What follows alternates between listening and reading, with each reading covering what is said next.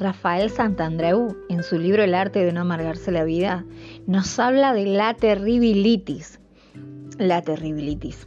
Dice, es la madre de muchos de los trastornos emocionales que, que podemos tener.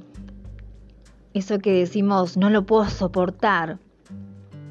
Cuando tú te sientes inferior, con un defecto insoportable que te impide llevar una vida normal, y nosotros cuando decimos que determinado evento es terrible o sería terrible si sucediese, queremos decir que, no puedo ser feliz, que no debería haber sucedido, que no lo puedo soportar.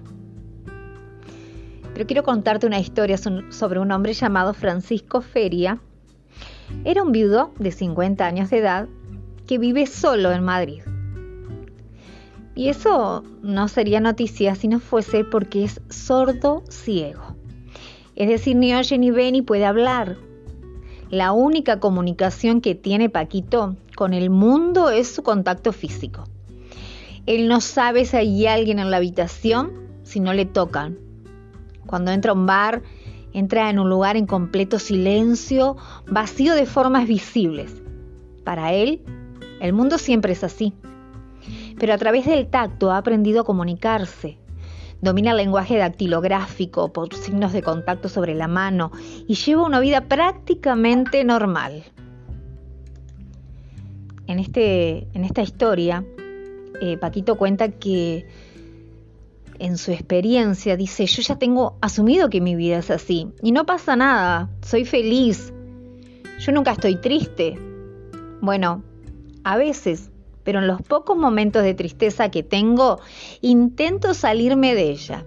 Intento disfrutar de las cosas de la gente, intento buscar siempre situaciones de felicidad y estar a gusto. Como Paquito, existen 6.000 personas en España que son ciegas, sordas y mudas. Los casos que, que conozco son felices, aunque su vida no siempre es fácil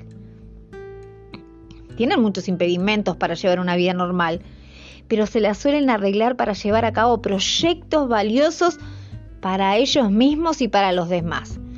Las personas como Paquito nos enseñan una importante lección, que consiste en tener el suficiente criterio para saber si cualquier suceso es más o menos malo. Puedes responder a la siguiente pregunta. ¿En qué medida esto que me ha pasado o me podría pasar, me impide llevar a cabo acciones valiosas para mí o para los demás.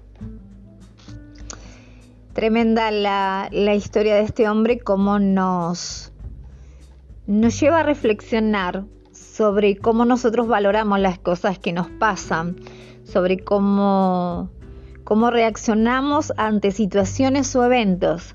Somos de los que padecemos de terribilitis o somos de aquellos que nos podemos preguntar si esta situación que estoy viviendo me va a impedir llegar a ese lugar que he planeado, que, he diseñado.